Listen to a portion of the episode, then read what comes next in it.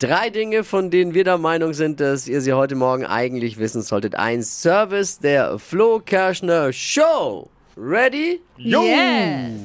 Punkt 1. Offene Liebesbeziehungen.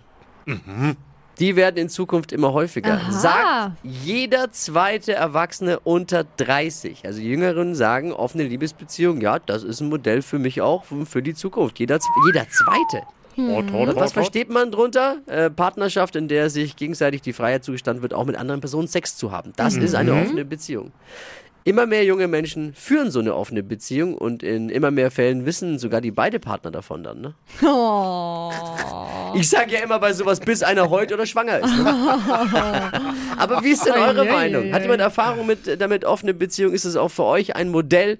Dann ruft uns an, schreibt uns gerne WhatsApp 0800 92 90 92 9. Punkt 2. Verena kehrt Mark Terenzi in den letzten Wochen ja viele negative Schlagzeilen. Jetzt haben sie sich als glückliches Paar bei den Filmfestspielen in Cannes präsentiert. Auf dem roten Teppich. Krass. Was zum Teufel hat eine, ein abgehalfterter Boygroup-Typ und eine. Und eine.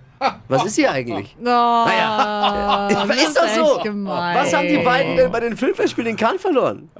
Haben die beiden bei dem Kreuzworträtsel in Meet and Greet mit äh, Johnny Depp gewonnen? Und warum?